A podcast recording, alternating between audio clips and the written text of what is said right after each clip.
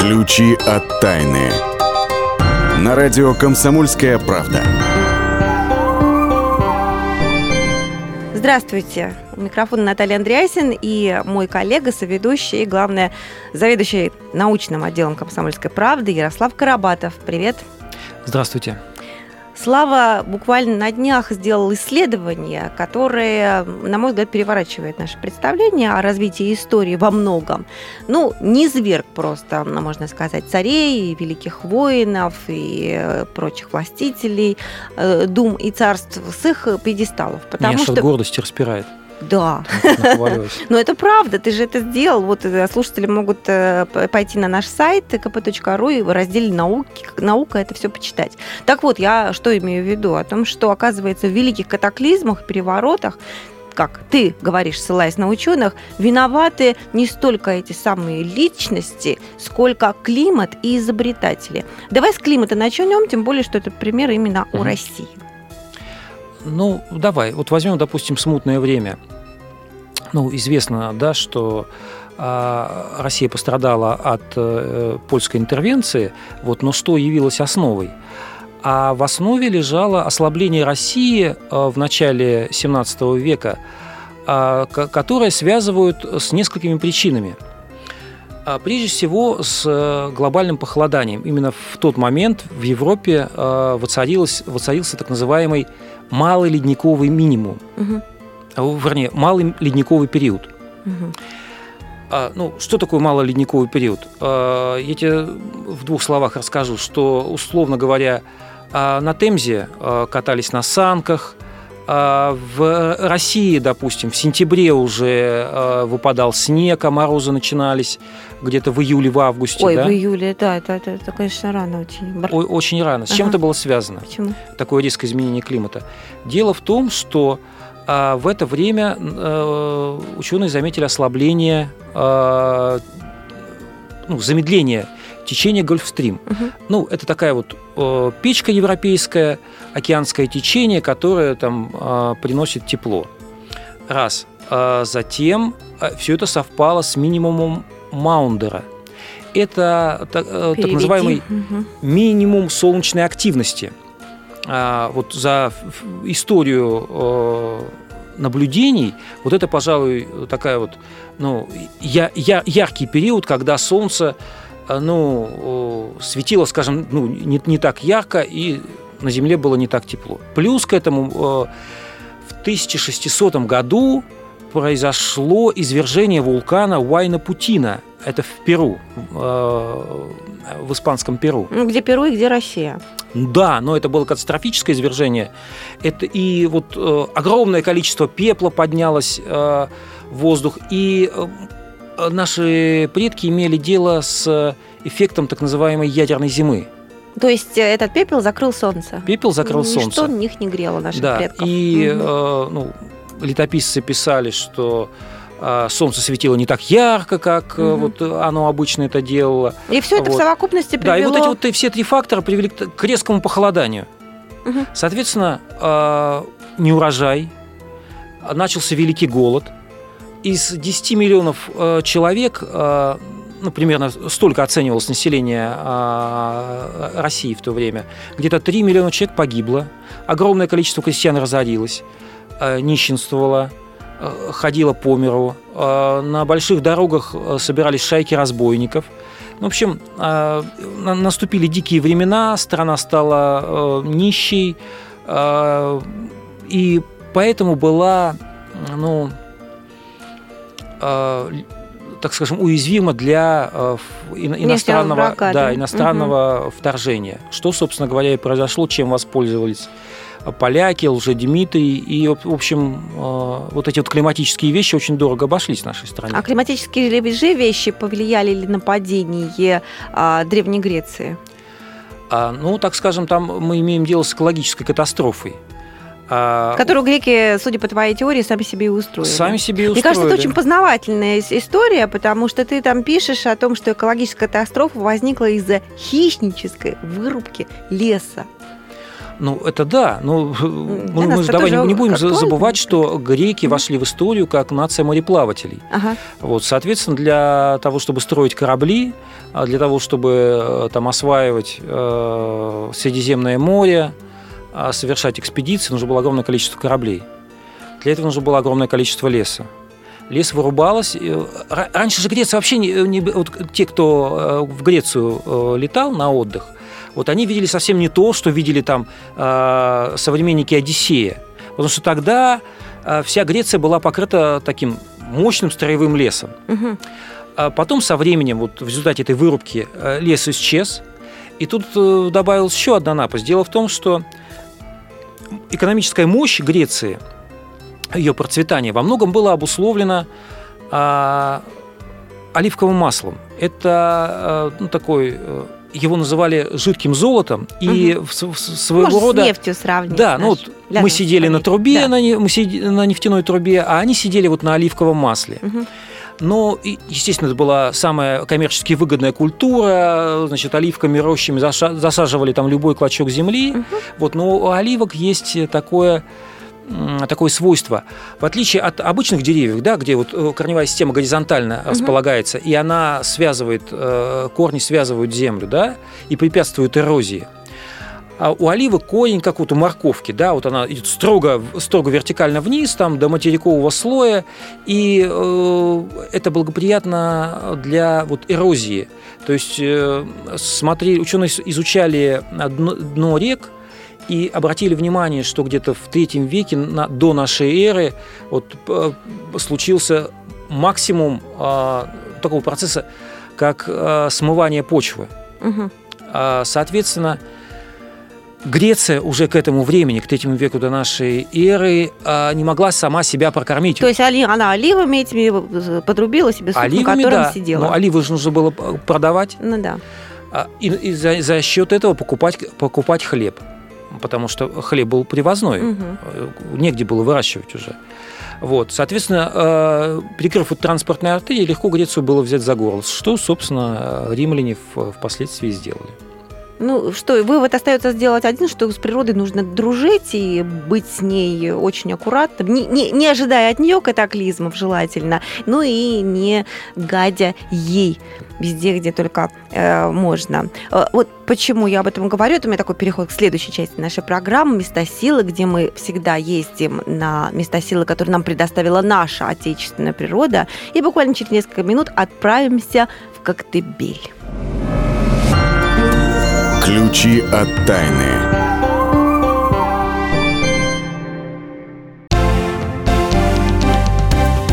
Здравствуйте. Я Евгений Беляков, заведующий отделом экономики газеты «Комсомольская правда». Я знаю почти все об экономике страны, личных финансах и время от времени даже играю на бирже.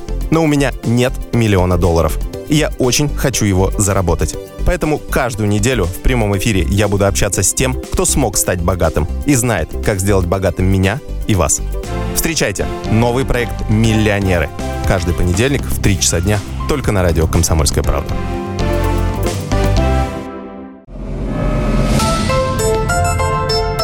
Ключи от тайны. На радио «Комсомольская правда». Приветствую всех, кто присоединился. И э, сейчас будет э, наша рубрика, как я вам обещала в предыдущей части, «Места силы». Места силы. У нас, товарищи, на носу лето, как вы заметили, и поэтому надо выбирать, куда отправляться в отпуск. Так, я думаю, чтобы и море, и курорт, естественно, свой, отечественный, и чтобы одновременно подзарядиться в местах силы. Так, чтобы все в одном флаконе. И все в одном флаконе мы для вас нашли в Крыму, точнее, как Тебеле. Едем в местечко, которое называется Карадак. Переводится с тюркского как «Черная гора», и это самый древний из потухших вулканов Европы.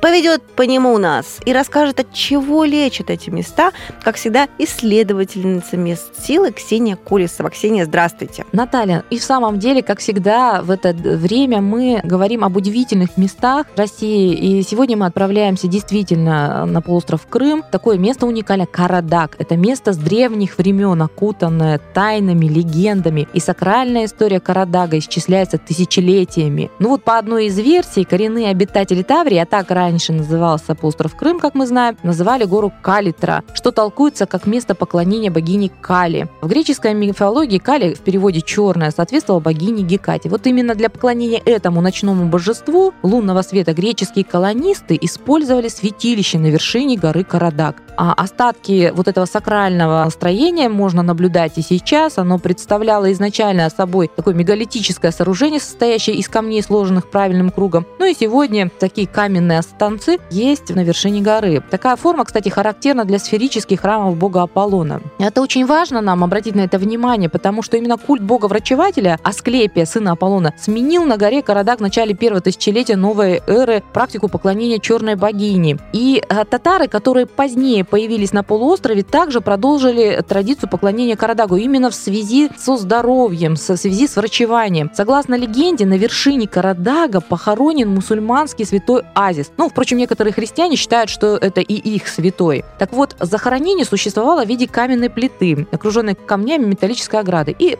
татары на могиле проводили исцеляющие обряды, включающие совершение вечернего намаза, после чего больного на всю ночь оставляли на плите. И, как правило, как говорили потом страждущие, что к ним являлся святой, и он рассказывал, как избавиться от недуга, то есть давал рецепт такого излечения. Такой обряд существовал вплоть до середины 20 века, и сегодня также многие считают, что придя на вершину Карадага, придя именно на это место поклонения, можно исцелиться от ряда недугов, болезней и различных каких-то недомоганий. И, возможно, здесь придет именно к вам рецепт исцеления или все-таки исцелит энергетика этого места. На самом деле энергетика особенно еще и почему. Склоны горы сложены из уплотненного вулканического пепла. И здесь вот сформировался какой-то особый природно-минералогический комплекс. Представляете, да, это и суши, и море, и горы, и равнины, и леса. Ученые обнаружили здесь более тысячи различных видов растений. Представляете? И вот такое природное разнообразие в сочетании вот с величественной вот этой горой, с намоленным местом Карадага и способствует появлению положительной энергии и способствует именно вот этой уникальности места силы. Интересно, что многие рассказывают о том, легенду, что здесь обитает, ну, как раз у подножья горы Карадаг, такое чудище морское. И некоторые его видели, и считается, что если ты увидел, успел загадать желание, то это желание тоже сбудется обязательно. Ну, а, кроме того, что есть здесь вот такие сакральные, да, очень э, интересные истории. На Карадаге множество красивых э, образований, состоящих из вулканических пород. Они имеют такую причудливую форму совершенно, и названия у них такие соответствующие. Например, пряничный конь, слон, мамонт, чертов палец, каменная скала, Иван Разбойник или город мертвых. Ну и есть такое удивительное место, многим знакомое, Золотые ворота. Они являются символом таким юго-восточного Крыма. Это такая арка каменная, естественно сотворенная, да, море, море такую арку вот сотворило. Ну и расскажу коротко, чтобы попасть на Карадак, нужно приехать в поселок Курортное, который легко добраться из Судака или Феодосии. И побывав на этом месте, вы обязательно почувствуете себя гораздо лучше. Большое спасибо. Ну а для тех, кто никуда пока не отправляется, как всегда, наша рубрика «Бабушкин оберег». Бабушкин оберег. Мы ее посвящаем растениям. И вот сейчас э, несколько программ будет посвящена оберегам растениям, которые нужно выбрать для того, чтобы посадить, но не расстраивайтесь, если у вас нету дачного участка, потому что э, трава, о которой пойдет речь, может прекрасно расти у вас на подоконнике. Да-да, Наташа, как всегда, в этот момент наш бабушкин оберег. И сегодня я решила обратиться к какой теме, и мы ее продолжим на протяжении нескольких следующих программ. Мы сажаем на огороде ряд растений, которые полезны в пище. Но вот мы не знаем о том, какую энергетику несут эти растения и насколько они помогают нам уберечься от злых сил. Так вот, сегодня я бы хотела поговорить о базилике, иначе его еще называют божий же цвет. Это такая пряная трава, которую многие используют при приготовлении мяса, например. А на самом деле считается, что с помощью базилика можно увидеть нечистую силу. И на самом деле место, в которое попала молния, обязательно окуривают базиликом, чтобы изгнать оттуда нечисть. Считается, что вот молния принесет нечисть какую-то за собой. И, например, на свадьбе базилик носят за пасухой или зашивают в подол одежды. Кроме того, если кто-то вот в доме умер, также базилик рассыпают, чтобы нечистая сила тело ни, ни в коем случае не попало в мир живых. Кладут базилик рядом и с роженицей, и считается, что такой вот обряд, он обязательно облегчит роды. А также кладут базилик в голове младенца, но для крепкого сна, и чтобы не было сглаза, чтобы никто, вот посетители, которые смотрят на младенца, не сглазили. Вот такая замечательная, чудодейственная трава. Большое спасибо. Это была Ксения Колесова, как всегда, наш проводник и по местам силы. Ну а теперь мы передвигаемся в Новосибирск где Вадим Алексеев, заместитель редактора «Комсомольской правды» в этом славном городе, следит за тем, что новенького наши ученые выяснили и придумали. Я все правильно сказала, Вадим, да? Разумеется, я приветствую. Добрый вечер. Я тоже приветствую. Вот сегодня мы хотели поговорить о том, что ваши ученые местные вычислили, придумали точнее, как вычислять наркоманов и алкоголиков по записям в интернете. Совершенно верно. Осталось еще до той тунеядцев добраться, и все будет хорошо.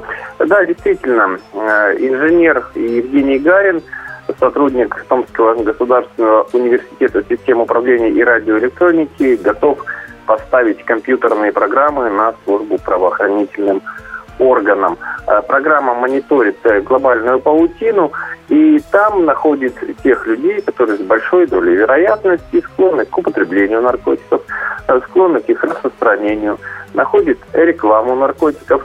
А кроме этого, может составлять карту, скажем так, передвижений наркотиков, находить очаги, где они чаще всего распространяются и так далее, и так далее. Все это он готов представить тем людям, которые борются с проблемой. А, интересно, вот можно пример хоть какой-нибудь? Какая фраза должна прозвучать, быть написана в соцсетях для того, чтобы программа выцепила, что этот человек, да, наркоман? Хороший вопрос, но если бы так все было просто, то, наверное, правоохранители справились бы и самостоятельно. Но давайте попробуем разобрать. Если человек у себя на странице пишет э, «марихуана – это круто», Здесь все очевидно. Наверное, он, скорее всего, что-то употребляет. Не факт, конечно, но тем не менее. Э, программа готова проникнуть гораздо более глубоко и расшифровать менее очевидные фразы, менее очевидные посты, менее очевидные подписи к фотографиям и комментарии. Э, я попробую пояснить это опять-таки на примере. Угу. Если человек слушает музыку, если у него есть татуировки, это ни в коем случае не характеризует его как человека, ну, хоть сколько-то склонного к, криминалу. Э, но если, например, человек слушает исключительно блатную и тюремную музыку, а татуировки у него это кресты и купола, то мы с большой долей вероятности можем делать вывод, что человек либо отбывал наказание в местах лишения свободы, либо как-то с криминалом связан. Вот программа, она проникает еще в менее очевидные вещи. Она анализирует интернет-пользователей по всевозможным категориям. Насколько скуден или беден их словарный запас, и каковы его особенности, каковы приоритеты человека, что ему интересно, с кем он общается, что он слушает и смотрит. И суммируя все это, составляется так называемый социальный граф, портрет, код, который и может свидетельствовать, конечно, не на 100%, но с очень большой долей вероятности о том, что человек связан с наркотиками. То есть это может ну, а оказаться это... очень важной информацией для э, людей, которые борются с наркотиками. А последний вопрос. Эта программа готова уже к запуску?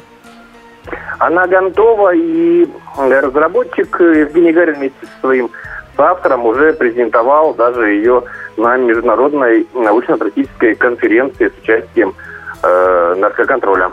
О, то есть это говорит о том, что наркоконтроль, скорее всего, этим уже заинтересовался и будет, возможно, внедрять. Большое спасибо. Я надеюсь, что вот это хорошо, когда такие изобретения, они идут на пользу обществу. Вадим Алексеев, заместитель редактора «Комсомольской правды» в Новосибирске, следит за изобретениями ученых и за их дальнейшим внедрением, между прочим, тоже. А, мы сейчас прервемся ненадолго, а в следующей части программы в рубрике «Почемучка» узнаем, почему дневной сон ученые вдруг посчитали опасным для здоровья. Представляете? Ключи от тайны. С ним было клево и зимой, и летом. При его виде у рыб дрожали плавники. Но он куда-то исчез, и мы остались совсем одни. Ну, ну, ну, ну, на себя или на баржу? Я не знаю, не знаю, я не знаю! И когда мы уже отчаялись победить в неравной схватке с рыбками, он вернулся. Он вернулся! Рыболов Антон Челышев. Снова на радио «Комсомольская правда». Слушайте легендарную и успевшую стать народной программу «Рыбалка». Каждое воскресенье в 6 вечера по московскому времени.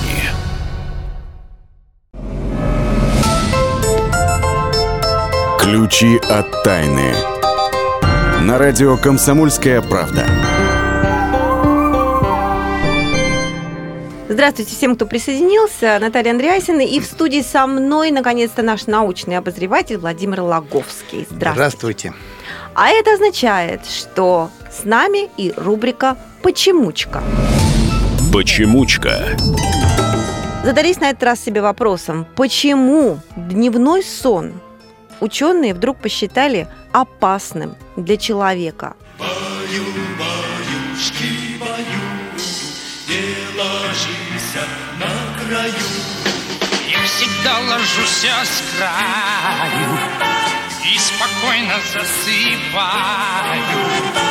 Баю, баюшки, баю. Ну, вот как следует из фрагмента этой песни, все вы вспомнили бременских музыкантов, не следовало ложиться у стен... на краю, да, надо было ложиться у стенки. На краю было опасно, это единственная опасность, которую мы знали до сих пор.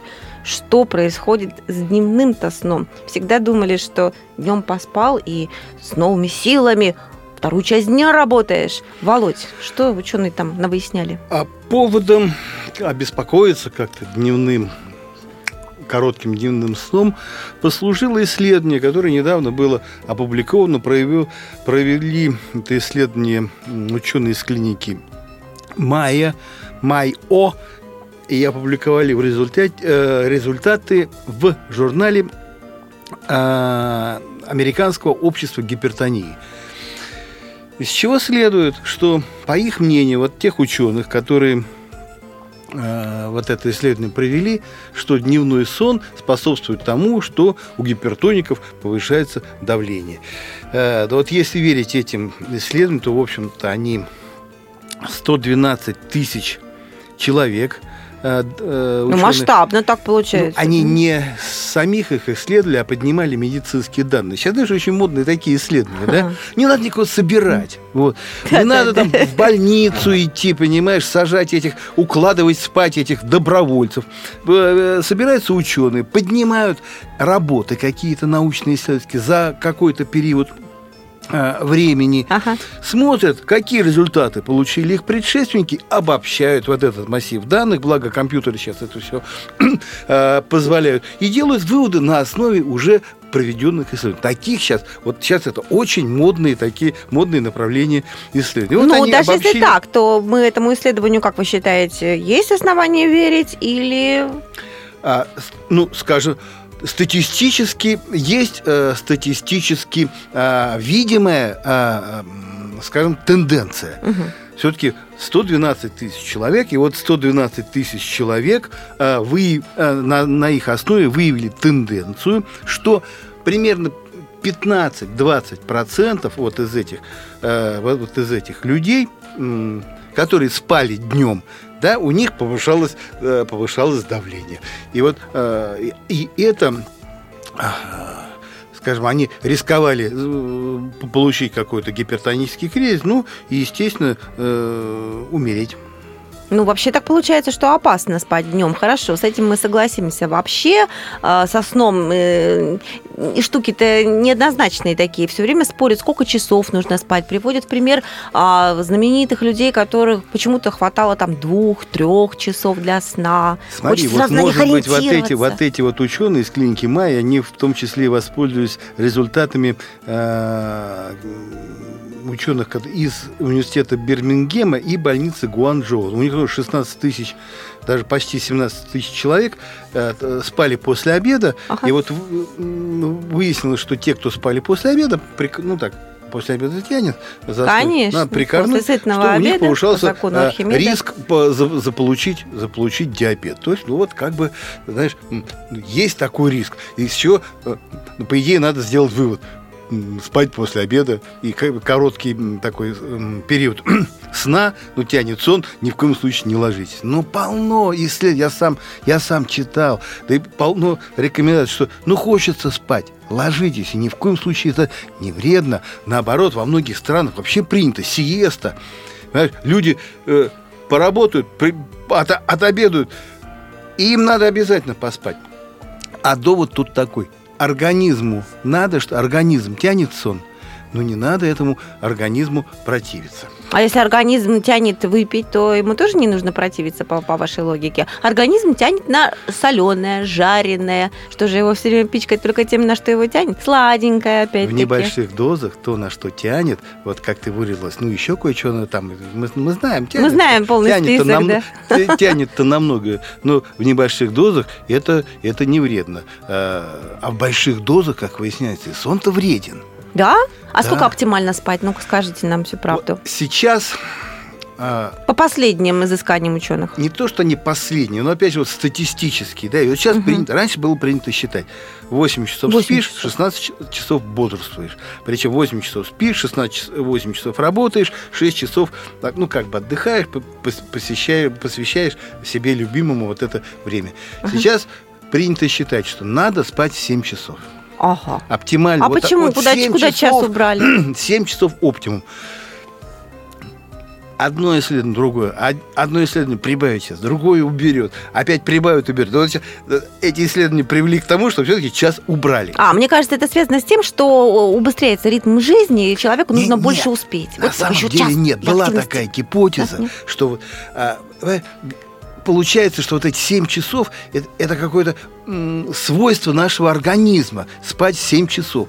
Э, а вот гипотеза о том, что современный мир, вот эта скорость, она э, приводит к тому, что человек спит все меньше и меньше, она оказалась неверна. И это проверили на диких племенах в Южной Америке и в Африке. Там люди, которые, ну, у них там ни электричества, ни, ничего, вот живут на природе, как наши далекие предки. Потому что говорят, вот наши далекие предки, они все правильно, вот они спали 8 часов, на- а, а мы теперь тут с компьютерами, с телевизорами спать не ложим, а пошли, ну, не предкам, но весьма диким. И посмотрели, сколько они спят там, на- что-то тысячу с лишним ночей за ними наблюдали. И выяснилось, что спят-то они 7 часов.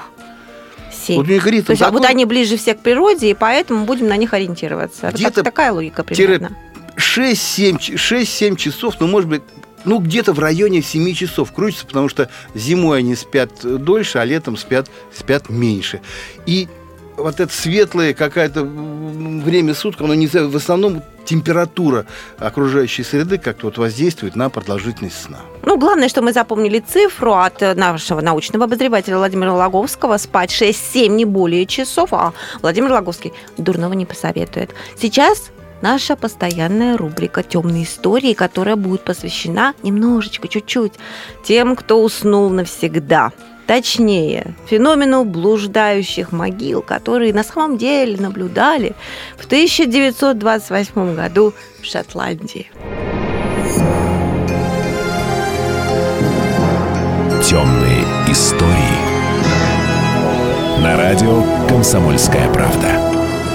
1928 год. В небольшом шотландском городке под названием Гленнисвилл родственники усопшего отправились на местное кладбище. Они хотели навестить могилу, чтобы почтить его память. Каково же было их изумление, когда вместо каменного надгробия они обнаружили пустое место. После поисков могильную плиту нашли в 200 метрах от первоначального захоронения. Родственники решили, что некие шутники перенесли только камень, но на глубине полутора метров землекопы обнаружили гроб с покойником.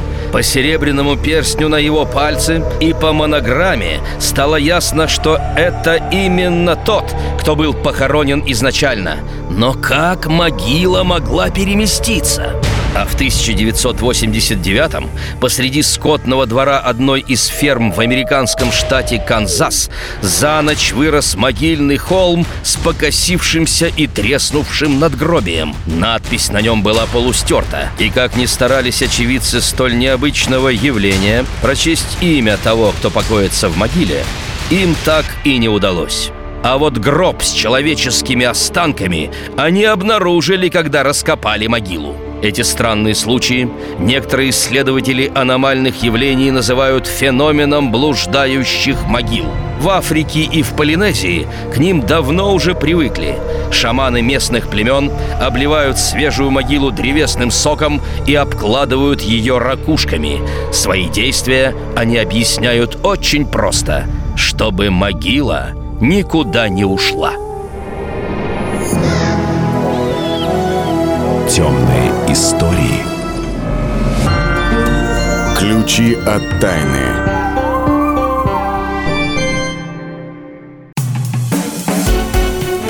Всем привет, это Леся Рябцева. Слушайте мой новый проект «Маракоборец». Это новая программа про культурные ценности, про человеческие ценности и про политику. Буду вместе с вами пытаться разобраться, где между ними грань. Программу Леси Рябцевой «Мракоборец» слушайте каждый четверг в 9 вечера по московскому времени. Ключи от тайны. На радио «Комсомольская правда». Слав, скажи мне, вот ты помнишь, какое-то время назад, буквально, ну, не знаю, года полтора назад, наверное, а, средства массовой информации писали о том, что Российская ассоциация дактилоскопии вышла в, на уровень Министерства образования с такой идеей, что у первоклассников нужно брать, откатывать пальчики, mm-hmm. чтобы по следам этих пальчиков вычислять, какой науке или там как, какому направлению ребеночек склонен для того, чтобы создавать потом специализированные классы. И вот а, новость, которая пришла на днях, она как бы ставит абсолютно крест на вот этой инициативе, потому что все это признано шарлатанством. Да, ну появились такие братья Грим, помнишь этот фильм, там борцы с, с ведьмами, шарлатанами и привидениями. Но в данном случае они а, обрядились в одежду членов комиссии по борьбе с лженаукой и фальсификацией научных исследований. Вот она создана при Президиуме Российской Академии Наук. Ага. Вот. И эти борцы, значит, э, с, с потусторонними силами и шарлатанством провели исследования а, в котором попытались э, ну, установить, а вообще есть вот под этой теорией хоть какое-то рациональное зерно. И в итоге, что ты думаешь, выяснили, оказывается, что...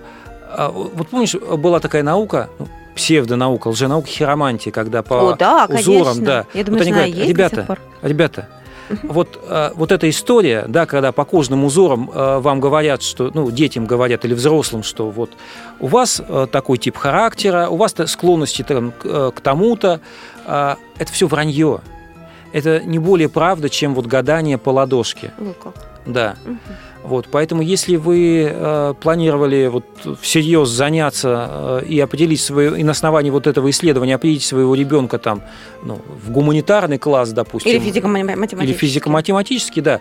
Оставьте это дело угу. и, и попытайтесь решить эту проблему ну, какими-то ну, более, более или менее научными, логич, логическими способами. Ну, ты согласен с таким подходом? А то ведь в Подмосковье вот есть фирмы, например, которые готовы по рисунку пальцев э, подсказать, какой у тебя характер, что может, нужно исправить. Исследование стоит почти тысячу рублей. Ну, ты знаешь, я, честно говоря, в это не верил еще и с самого начала. И до, до выводов этой комиссии, и да? до выводов этой комиссии, вот, но поскольку ученые мужи как бы не... Ну, одно дело, когда мы вот интуитивно, да, ну, кажется, да, да не, не, не, ну, вряд ли. Ага. А другое дело, когда ученые мужи, облаченные там мантиями, э, докторскими степенями и всем остальным, они говорят, что, ребята, это лженаука, вот этим не занимайтесь. Ну, Все, тогда я на думаю, этом что да, вопрос поставили. можно закрыть уже. Да, закрыли вопрос, переехали к следующему вопросу. Слав, скоро лето, значит, каникулы, значит, возникает всегда вопрос, чем занять детей. Ну, чем занимают детей? На тебе компьютер дорогой чат, или там iPod, или iPad, или что там еще можно только предложить. Играй, угу. развивайся, а родители чоп-чоп-чоп на работу. Ну, что у нас там с компьютером? Ну, это не самый лучший вариант. не самый лучший вариант. Ну, это все знают, что это не А самый канадские, лучший вариант. Канадские специалисты, расскажу исследование, Давай, хорошо, у меня пожалуйста. есть ответ. Давай. А, Канадские ученые из университета а, Гамильтона опубликовали исследование. Они обследовали группу а, детей-подростков. А, Их было 94 этих детей возраста от 10 до 17 лет. Все они входили в группы ну, так называемые, ну, по снижению веса. У них, они, э, у них были У них, программы. у них была у них был проблема с лишний вес, весом, да, и да, нужно было и скинуть. им Ага. э, значит, те или иные программы назначили врачи. Вот. Им э, ну, раздали такие специальные датчики, которые следили, что вообще происходит. Сколько они играют э, в, в компьютер, сколько они спят, сколько они... Выяснилась такая, э, такая удивительная вещь. Оказывается, дети, которые э, ну, были склонны к, к, к тому, чтобы долбить в компьютер там, де- день и ночь, а они плохо спали. И причем достаточно кардинально вот эта разница на треть.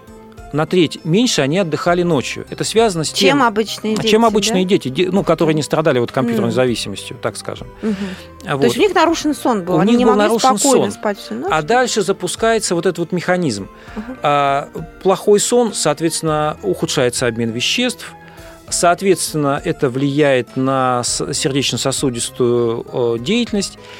Отсюда, соответственно, лишний вес, проблемы с сердцем.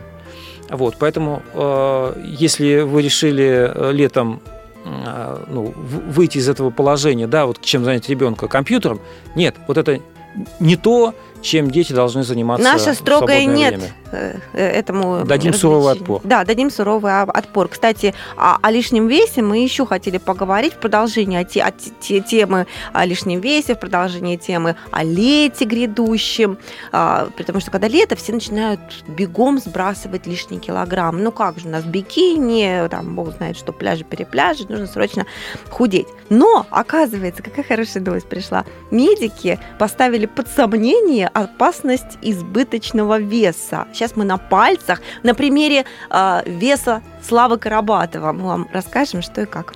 Ну, лучше бы, конечно, на твоем примере, но ты Ну, я решила девочка. уйти в кусты. Да, ну как-то. А значит, Побереги меня. а, смотрите, есть такая штука, индекс массы тела. А, как он определяется? Да. А, очень просто. Значит, э, нужно поделить ваш вес на квадрат вашего роста. Ну, условно говоря, Ну, Квадрат меня- вашего роста, да. Да, квадрат. На себе, на да, себе. с, давай, с этого да, начнем, да. с квадрата нашего роста. Вот у меня, допустим, метр восемьдесят, да? Да. Соответственно, э, я умножаю 1,8 на 1,8. Ага. Не 180 на 180, Не, не 180 а 1,8 сантиметров, да, на одну целую- 1,8. Да.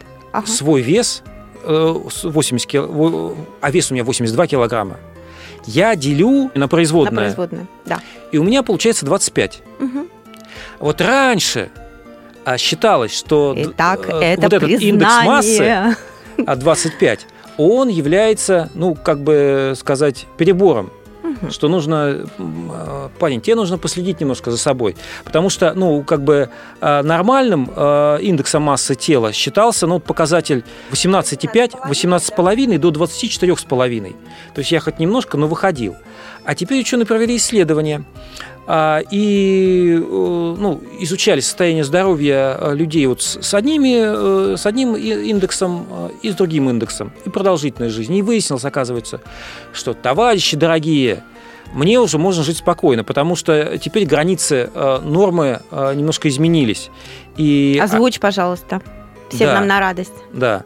Вот смотри, теперь вот самый э, такой вот золотой промежуток э, нормального индекса от 23,7 до 27. А раньше вот 27 считался избыточным. То, что говорить, 25 ты считался избыточным.